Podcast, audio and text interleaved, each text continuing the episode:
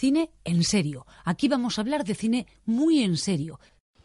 Hola a todos, bienvenidos a Cine en Serio. Esta semana hemos estado en el Festival de Málaga. Eh, Carlos Campoyo, hola Carlos. Hola, ¿qué tal? Eh, yo soy Pablo Casado, eh, de vuelta en redes sociales. Y tú eres Piedra en redes sociales. Podéis buscar a Carlos Campoy, no habrá mucha gente que se llame como yo. Ahora lo ponemos aquí. Vale. Y bueno, esta semana pues hemos estado en el Festival de Málaga, donde hemos visto pues más de 25 películas. De hecho, yo estaba contando ahora mismo, yo he visto 26, tú a lo mejor has visto un par más. Sí, pa- para arriba, para abajo. Para arriba, para abajo, además porque este año hemos tenido un poco de lío con, la, con los pases de prensa que algunos coincidían y no hemos podido ver eh, unas películas que hemos tenido Sí, que, zona, que zona cine, para mí he visto dos, tres películas y me ha sido una pena no poder haber visto más que seguramente hay, hay alguna joyita que se me haya escapado y que aún tendré que ver. Bueno, eh, de hecho en este momento mientras grabamos este vídeo estamos esperando el, el palmarés, con lo que bueno, iremos también informando en directo de- del palmarés que se, que se dé de premios en, en este festival. ¿Cuál es tu impresión, Carlos, de cómo ha estado la semana?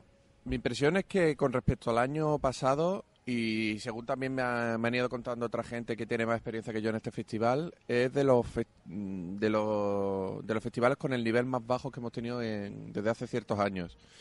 El año pasado es cierto que hubo una para mí en sección oficial una cierta regularidad en cuanto a calidad sin que ninguna llegase a destacar en exceso, no como por ejemplo el anterior, el, el año de verano, de eh, no sé decir adiós. Y este año en general el nivel ha estado muy bajo en casi todas las categorías, salvo algunas que han despuntado bastante, pero a lo mejor no tanto como para que acabemos recordándolas eh, en exceso. Ya a ver también qué gana y, y, qué pierde en este, en este festival. De hecho, es algo, es algo muy habitual que ya hemos comentado varias veces aquí con varios compañeros, que cuando hay una película, digamos, de calidad buena, eh, incluso podemos tener la impresión de que es mucho mejor de lo que, de lo que parece, ¿no? Porque en, en comparación con mucha mediocridad que hemos visto, pues estas películas muchas veces... Si quieres vamos a mencionar pues estas cuatro o cinco películas así un poco que más nos han, nos han gustado. Probablemente nuestra nuestra favorita, yo creo que aquí que, que coincidimos, sea, sea los días eh, los días que vendrán, de Carlos Márquez Marcet, que ya ganó hace hace tres años, tres o cuatro años. Cuatro, cuatro me años, parece. eh, 2015. Con, con, con 10.000 kilómetros. Eh, ¿Qué te pareció? Hombre, fue una sorpresa. Es cierto que, que ya más o menos se iba hablando de ella poquito a poco. Eh, yo, Carlos eh, Márquez Marcet, eh, la- lo conocí a partir de Tierra Firme, que la verdad todavía no la he visto y me encantaría verla después de haber visto eh, Los días que vendrán.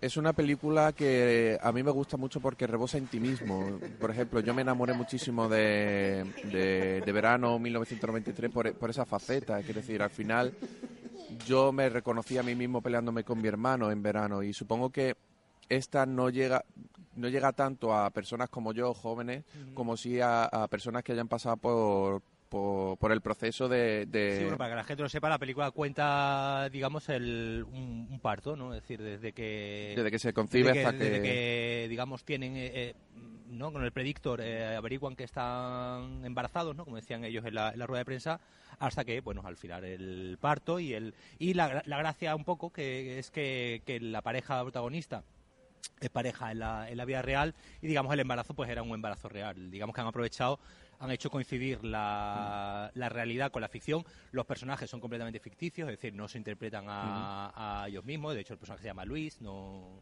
Y bueno, realmente no es que eh, fuesen cuadrando todas las escenas a medida que el, eh, el embarazo iba avanzando, sino que eh, aprovechaban, pues, por ejemplo, ese, ese- esa barriga de, de madre de, de la protagonista. Eh, le van aprovechando en distintas escenas de intimidad, en la cama, en, en algunos instantes, pero por ejemplo la escena del parto, según contaban en rueda de prensa, se rueda un año más tarde y todo ese proceso que ella eh, que ella sufrió pues más o menos es lo que le permitía llevar la escena. La escen- la tanto el guion como el transcurrir de, de, de las escenas se lleva a través de la improvisación y a partir de ahí se va construyendo un guion que es el que luego se rueda es una película que deja muchísimo espacio a los actores Mm, Carlos eh, no eh, da realmente unas cuantas indicaciones, pero luego hay un constructo entre los tres. Entre los tres son los que acaban desarrollando la escena y es lo que hace que una película de ficción eh, goce de tanta verdad. Mm, Sí. Y creo que probablemente el gran valor de la, de la película, que es algo que ya tenía 10.000 kilómetros y tenía también eh, eh, tierra firme, es esa impresión de verdad, que al final no deja de ser una impresión, no, no todo lo que estamos viendo sabemos que es mentira, eh, pero y yo creo que probablemente a mí lo que menos me interesa es si es real o no lo que lo que estamos viendo y, sí, y sí sobre todo ese, ese como digo esa, esa impresión ese, ese apariencia de verdad que nos transmite en toda la película con una intimidad la verdad eh, donde donde el pudor no digamos como que no existe no es decir no llegas en ningún momento a sentir una especie de violación de la intimidad de estas personas sino que como que te hacen partícipe de su de su intimidad. Sí directamente abre abren la ventana. Eso me recuerda el año pasado eh, una de, las grandes películas zona cine que fue 30 Lumes eh, trabajaba muchísimo con esos aspectos dejaba eh, entrar a eh, la, gente de los pueblos se acostumbró tanto a, la presencia de las cámaras que al final eh, actuaban como si ellas nos estuviesen. Y en este caso pasa más o menos igual. Además, es de las pocas películas, a pesar de tener aquí unas cuantas comedias que venían muy fuertes, eh, ha sido de las pocas películas a las que me he reído estas, los días que vendrán sin ser una comedia. Y es de la misma naturalidad y, el chascarrillo rápido entre una pareja que ya lleva mucho tiempo y que tiene una confianza extrema entre ellos. Y es una confianza ya que comparten con nosotros. Otra de las, eh, de las películas que hemos, eh, que hemos podido ver, y yo creo que también así también más nos ha gustado, ha sido Litus. Eh, fue la primera sorpresa de, este festival. Estábamos bastante mosqueados. Creo que fue el domingo, fue a los pocos días de, de, empezar. No estábamos ya viendo que el panorama estaba muy, muy pobre y llega Litus, que no, no sabíamos nada, y, de repente nos, nos, llevamos una sorpresa muy grata. Además venía, es decir, el, digamos la referencia que teníamos de Dani de la Orden, el director, que había dirigido El Pregón y El Verano, ¿cómo se llamaba? El, verano, el Mejor Verano, de, mi vida. Que se estrenó aquí el año pasado, que son dos comedias, digamos, eh, al uso, son muy estas que tienen éxito entre el público, pero no eran tampoco grandes películas. Y en cambio Litus, eh, basado en una, en una obra de teatro de, de una chica llamada Marta Buchaca, eh, pues nos presenta una historia de, de una serie de, de, personajes que se, que se reúnen después del suicidio de, de uno, del hermano de, uno de ellos y pues eh, se ve que hace tiempo que no se han visto y tienen que lidiar con eh, una serie de hechos que han ocurrido después del suicidio. Sí, bueno, hay que tener en cuenta que Dani de la Orden es de, esa serie de directores que, que, tenemos que se quedan siempre en lo comercial. De hecho, el Litus, a pesar de ser según afirma Dani de la Orden, su película más personal, es personal en, en cuanto que se arriesga, porque no es un guion, es un guion muy clásico, muy teatral, a pasarse en una obra de teatro y se notan muchísimas partes de pues de, convenciones aristotélicas, de un mismo, una misma unidad de espacio, una misma unidad de tiempo, eh, una tragicomedia que sube y baja con, con, un ritmo constante, ese monólogo final que propicia una catarsis de los personajes en el sentido más clásico. En ese sentido es menos cinematográfico, a pesar de ser más clásico, y quizá por eso se arriesga más, porque no es una obra que veamos en el cine a, nivel comercial, pero a nivel de imagen seguimos viendo un trabajar bastante eh, sincrético. Tú, tú, hablas a nivel de imagen, me parece que es una película que, por ejemplo, aprovecha muy bien el formato panorámico. Sí. Es una película que está ambientada solamente en un solo escenario, ¿no? Y, pero aprovecha muy bien el formato panorámico para eh, jugar con los personajes, jugar con las distancias de los personajes. Me parece que todos los actores están, están soberbios. Sí, es un trabajo de... Hace, un, gran, un gran trabajo y, eh, como te digo, yo creo que él sí le da ese, ese punto cinematográfico en la composición de los planos. Sí es verdad que a veces se pierde un poco en ciertos ramalazos publicitarios. Exacto, y, ese es el Y en la música un poco eh, reforzando demasiado cierta, ciertas escenas. Con, yo lo, veo lógico por el intento un poco de alejarse ¿no? de, lo, de lo teatral que tiene el texto. Sí, pero es un intento que, en mi opinión, pues mm, trastabillea mucho y hace notar que de verdad es un intento. o sea, al final la intención del autor e, en, en ese aspecto se ve bastante. Eh, lo que sí es verdad que a mí me molestó bastante fue el uso de la música, que directamente llega a, estropear los golpes de los chistes. Y, eh, en una obra tan medida, tan trabajada a nivel de guion, pues, de, verdad que funciona como un reloj. Si tú le metes la música en el, en el chiste, en el golpe de efecto cómico, lo marcas demasiado o directamente distrae. Hay un momento, por ejemplo, en el que Adrián Lastra, que es el personaje más cómico, mm, que mejor mm, marca ese, ese golpe de humor que no te esperas, eh, pega un portazo a, a su exnovia y en ese momento está sonando la música y que sepas que eso es comedia. Sí, no, no, no, directamente simplemente tú pegas un portazo, paras la música y tú te ríes, es más fácil. En cambio aquí sigue la música y directamente la, la música lo que hace es diluir la escena eh, como si fuese pues lo mismo que hace Nolan. Lo que hace es, es juntar varias escenas, varios momentos para que se nos vaya pasando más rápido, por así decirlo. Eh, otra, otra de las películas que, que también, ya siguiendo con el cine, digamos, español, eh, es Buñuel el, el, en la sombra del... El, el, oh, Buñu- Buñuel en el laberinto de las tortugas. Perdón. Eh, Buñuel, el laberinto de las tortugas. Tenemos, eh, tenemos aquí a nuestros compañeros, no, no- todavía no sabemos nada, ¿no? De los premios. Bueno, nos irán informando en directo. Los becarios. Eh, Buñuel en el laberinto de las tortugas, que es una película de, de animación extremeña, eh, que recrea... eh, recrea el, el roda- el- bueno, la preparación y rodaje de las urdes eh, en Extremadura. Es una película muy, muy interesante, sobre todo por el, a nivel histórico, ¿no? por, por conocer un poco lo hijo puta que podía llegar a ser eh, Buñuel. eh, Buñuel y, y- y- cualquier vanguardista. Lo- surrealista.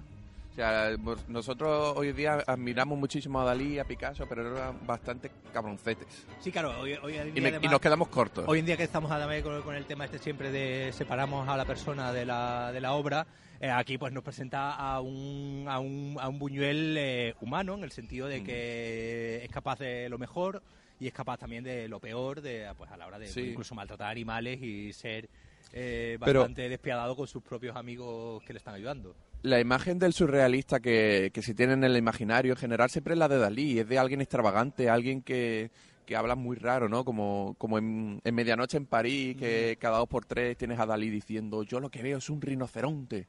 Aquí tenemos un Buñuel, pues normal, hombre, tiene una pistola, eh, no es lo, lo más normal del mundo, pero te lo explica de una manera que dice, en parte tiene lógica, no, no estamos viendo a alguien que, al que le falta un tornillo. No, sino que- refina- refinado no era. eso no, no, no era refinado, pero tampoco era un, un loco que estaba viviendo todo el día en el bar Mm. y que no para de soltar disparates, sino que era un- una persona bastante real, Ujú. bastante real, Sí, un de hecho artista sale un momento, de en, el- momento la película que sale que se viste de repente de, de monja Sí, y, bueno, ahí y ya... todos los- y todos los amigos pues le dicen nos vas a buscar un lío con esto Sí, pero también tú vas viendo la película y entiendes que hay un proceso.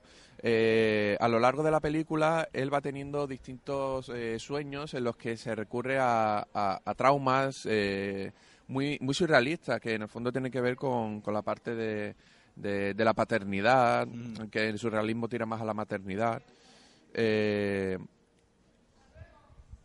A ver nos informan Nos a ver informan nos de- informan aquí nos, pas- nos pasan aquí una nota bueno pues eh, eh, afortunada- afortunadamente eh, mejor película los días que ven- ¿eh? los días que vendrán de Sí. Carlos Marqués Marcet la acabamos de, de comentar Eh, estoy buscando la banda por alguna parte, porque no, de no, verdad... no. Nada, afortuna- menos afortuna- mal. afortunadamente.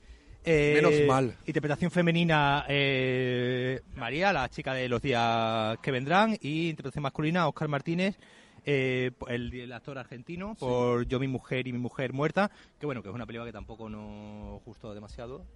él lo hacía bien, pero trabajar bajo las órdenes y al final es como como poco lo- dice yo- cuando dice un soldado alemán yo solo obedecía órdenes. Sí, pero hace un poco de lo que suele hacer este hombre, ¿no? El señor mayor argentino, un Ser poco enfadado todo el tiempo y... Sí, pero tan que, que- que es creíble, que es decir, que, Sí, lo, sí. que, el- que el hombre da el pego, pero bueno, tampoco... El premio del premio público- del público, están comentando que ha sido para Antes de la quema, de Fernando Colomo, una película que además está rodada en Cádiz y ambientada en el ambientada en el, en el carnaval durante los, durante los eh, durante los carnavales que era pues una película me parece una película también de nivel bajo que graciosa por unos cuantos chistes eh, gaditanos eh, muy del de allí Sí, yo creo que en el fondo el público, cuando tú le pides una comedia como las que nos han traído aquí, que acabamos de ver Los Japón o hemos abierto contra Gibraltar, la gente lo que pide es reírse. Y si tienes a una representación bastante local, aunque sea en, en- en Cádiz, pues si la gente le agrada la va a votar bien, que a lo mejor una película como Los días que vendrán que a, a alguien le puede resultar más pesada. Sí. Entonces puedes entender que, que, que, al- que algo como antes de la quema pues seduzca y si fun- y si realmente la película funciona pues funciona. No, al final no podemos eh, Sí, desprestigiar la- la una película- película por ser una comedia No, la, película, la película no pretende ser, no pretende ser nada más. Tiene a Salva Reina como protagonista, que es un actor que bueno, que más o menos tiene su, su vis cómica y, y funciona bien. No se sale de su registro habitual que le hemos visto ya en otras películas y en, y en, Sí. y en series. Es una película pues eh, agradable, pero bueno, que no Que no que trasciende. que no trasciende tampoco mucho eh, mucho más mucho más allá. Y Película la- y- y latinoamericana, y las niñas bien. Película Eh, aquí- latinoamericana, aquí- las niñas Aquí tenemos bien. que estar un poco en desacuerdo. Aquí tenemos que estar un poco en desacuerdo. Creo que me ha porque- ofendido más que la banda. Sí. Y guion. Bueno, pues aquí tenemos que estar un poco eh, en desacuerdo porque nosotros estábamos, bueno, al menos, yo, ma- eh, más un poco con una película costarricense llamada El despertar de las hormigas, que, que cuenta la, his- la historia de, de una chica que no se, que tiene dos hijos y no se quiere quedar embarazada a un tercero y su marido, digamos, un poco la presiona para que para tener un nuevo hijo y entonces bueno se establece ahí un conflicto Sí, de, una- de ella de ella pues luchando contra este contra ser dueña de su de su cuerpo eh, frente a una presión no solamente de su marido sino del resto de la familia para que continúe siendo madre Sí, realmente la, eh, la clave de la película está en el título y es desper- despertar. Vemos en una primera escena a una, a una mujer muy recogida eh, que en, es- en esa fiesta de cumpleaños está al fondo, en- enmarcada en- y aislada completamente. De hecho, más adelante, eh, en uno de los giros que precipitan el final, pues también la vemos enmarcada. Hay un ejercicio muy grande de realidad, de casi a veces casi de dogma, de, que es algo que se ve mucho en, en festivales como este, de cámara al hombro, naturalidad, dejar al actor trabajar. Pero aquí hay una hay, hay una intención a la hora de, de hablar a través de la imagen y de la composición. Por lo tanto, a mí eso me, me agradó bastante en el despertar de la hormiga y que vemos además un- un- una evolución lógica, coherente y, y- y que nos llena y que es paulatina y, no, no da sorpresas para nada. Además utilizando pues recursos surrealistas como es las hormigas, simbolizando el, esa inquietud en la mano de, de, de- de alivio sexual. Otra de las. Bueno, vemos que la- Las Niñas Bien es la película que ha ganado mejor película latinoamericana, es una película mexicana. No me la he Eh, visto, de verdad os digo que no, esto no me lo he visto venir y me ha ofendido mucho. Bueno, bueno, es una película que, que nos presenta la, la- la historia de una, de una niña rica, de una, de una señora de dinero. Señora que- bien. Una señora bien que de repente pues eh, eh, empieza a perder eh, poder adquisitivo, ¿no? empieza a, a perder el marido, empieza a tener problemas con los negocios y va viendo cómo su estatus social pues va bajando. Es algo que, que es muy de México, y tenemos reciente Roma, ¿no? donde vemos muy bien ese clasismo ¿no? que existe mexicano, que es muy que es muy habitual, aquí lo vemos también, ¿no? esa, esa, esa, esa niña, esa mujer rica con su con el con el servicio, digamos que sería como el reverso de Roma, ¿no? Es- si Roma se centraba en la parte Sí, en la sirvienta, digamos, sí. pues aquí vemos el, el otro. Lo que pasa es que es una película, yo creo que muy indefinida en el sentido de que no llega a ser un drama ni llega a ser una comedia. eh, no me, me parece que no tiene toda la mordiente que podía haber tenido. Trata, lo que tiene es que trata muy bien la imagen. Sí, tiene, La sí, cuida muchísimo, pero luego es una caja vacía muy bonita. sí. Eh, eso no, no tiene. Al final, lo que le ha pasado a muchísimas películas de este festival es que tiene unas cuantas ideas muy buenas, pero no las suficientes como para llenarte una hora y media de metraje. Y en las niñas bien, realmente, pues es imposible Bueno. empatizar con, con esto cuando realmente no hay mucho tratamiento. Es simplemente, pues, tópicos de, de, las señoras ricachonas que se meten unas contra otras y realmente eso puede ser el 70% de la película. Sí, pero que pues, yo, como te digo, yo creo que podía haber sido una comedia hilarante, podía haber sido una comedia muy divertida, podía haber sido un drama muy duro, pero se mantiene ahí en un punto medio que no es ni una cosa ni otra. Y bueno, ahora pasamos a, a la sección de, de Zona Cine, donde eh, sí hemos visto un poco más de nivel, un poquito más de coherencia, ¿no? Sí tiene un, un, un Yo- perfil más... Yo es verdad que Zona Cine, eh, al haber aumentado el- la cantidad de largometrajes que ha habido en la sección oficial, nos ha costado mucho ver Zona Cine. Sí, Yo, han hecho coincidir los pases de prensa a la misma hora, con lo que... yo al final solo he podido ver tres cintas, de las cuales la que más se ha llevado premio ha sido Perro Bomba. Perro Bomba que narra la, eh, la- las desgracias de un haitiano en Chile tras haber agredido a su, a su jefe por, motivos más o menos ideológicos. Eh, la película pues aborda asuntos eh, ya bastante conocidos como el racismo, la pobreza. Eh, son conceptos bastante universales con los que el público empatiza y, el, y lo cierto es que el desarrollo pues es bastante regular, no es nada que hayamos visto antes, pero lo que se hace se hace, se hace bien. Salvo algún momentillo que dices tú me ha roto la película porque se está sacando ya un poquito de tono.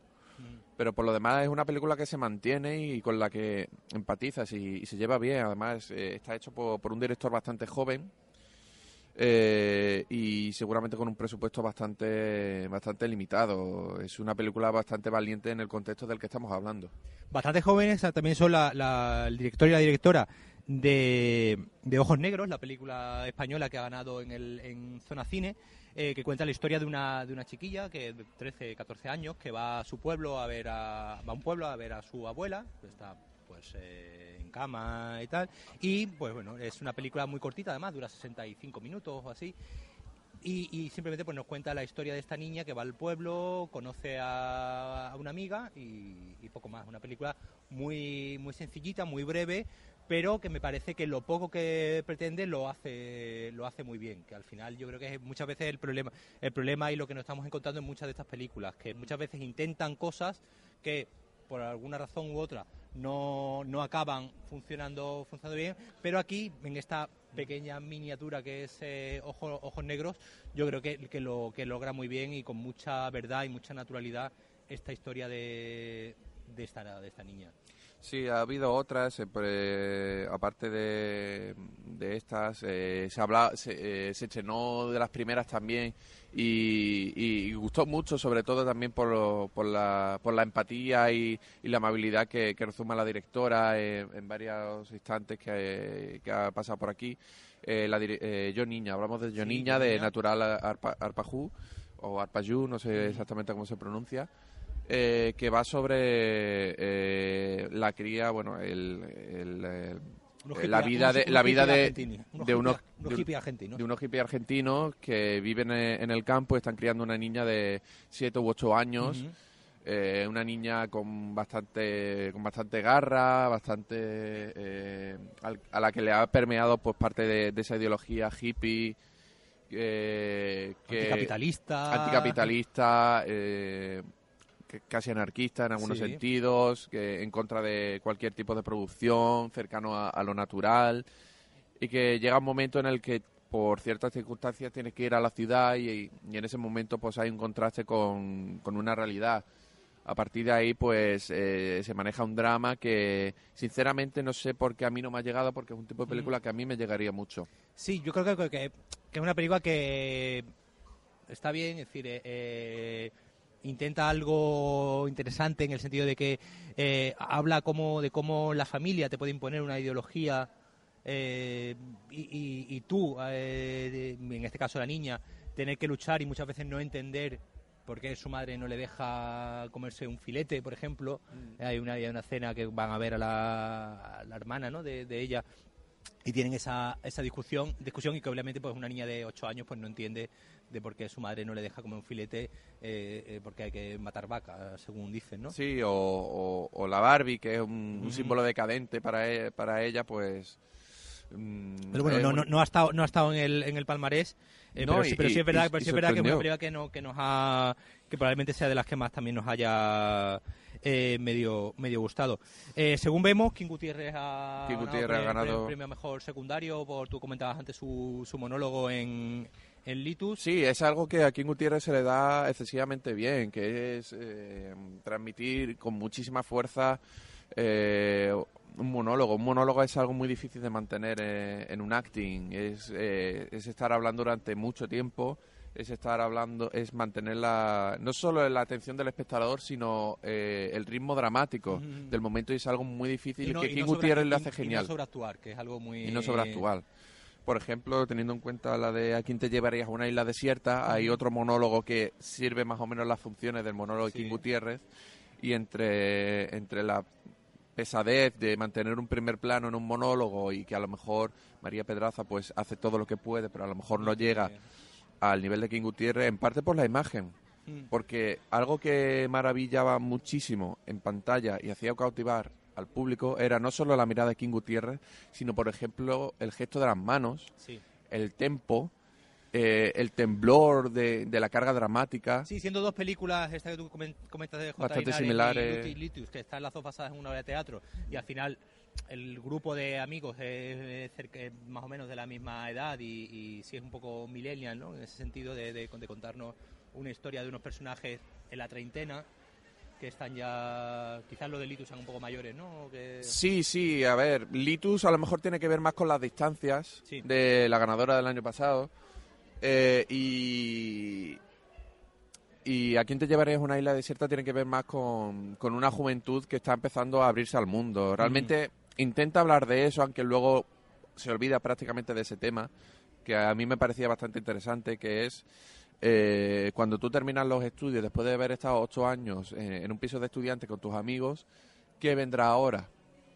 Por ejemplo, uno se iba a Oviedo a estudiar medicina, otro quería ser actriz en no sé dónde, otra quería ser bailarina. Al final, eh, lo que cuenta a quien te llevarás en una isla desierta es la última noche de unos compañeros que han estado muy unidos y en la que al final estalla todo.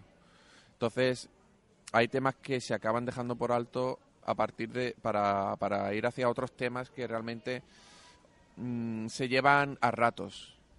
Eh, ya- en ese sentido muchísimo más redonda y más Sí. consecuente con lo que empieza y con lo que acaba. Ya si quieres vamos a así un poco acabando, vamos a mencionar un par de un par de películas de películas más Tenemos que hablar Que- de Winmichu. que no de, a, a Winmichu lo dejamos para otro día, si te, si te parece. Otro día, te, otro día te, invi- te invita- te invitamos, te invitamos y hacemos una... Y, y porque porque Ale, Alex, a- a- Ale de Alex Lian también me comentó que quería hacerlo, con lo que si quieres un día te vienes, te vienes al estudio. Ya hablamos de Y ya, Winmichu. y ya hablamos los tres eh, tranquilamente de la película de Winmichu, ya también para cuando todo el mundo la pueda ver en, en Fluxer cuando la, la Vale, me parece bien. Eh, yo por último do- do- dos películas también de, de Zona Cine, una que vimos ayer, eh, Bayonetta, que ha ganado el premio al mejor actor eh, Sí, en, yo- en la sección de Zona Cine. Yo creo que es verdad que habiendo visto tres películas, Bayonetta es la que más me gustó. Es una historia de un boxeador mexicano que se va a, a Finlandia a, a entrenar a otro, se retira ¿no? del, del boxeo y, va, y dirección. Ah, también. dirección. me- me- me- nos chivan que también ha ganado dirección. A Manu, actor- a Manu le va a gustar eso. eh, me- mejor, mejor actor y mejor dirección y pues este chico mexicano que se va a Finlandia a entrenar a otros a otros boxeadores y bueno tiene ahí un, un pequeño drama un pequeño conflicto que es el, el que le ha dado lugar a que se haya exiliado emigrado a, a, a un país tan lejano y Sí. tan diferente a México como es Sí, eh, yo creo que la, la palabra es an- antagónico, porque es todo lo contrario.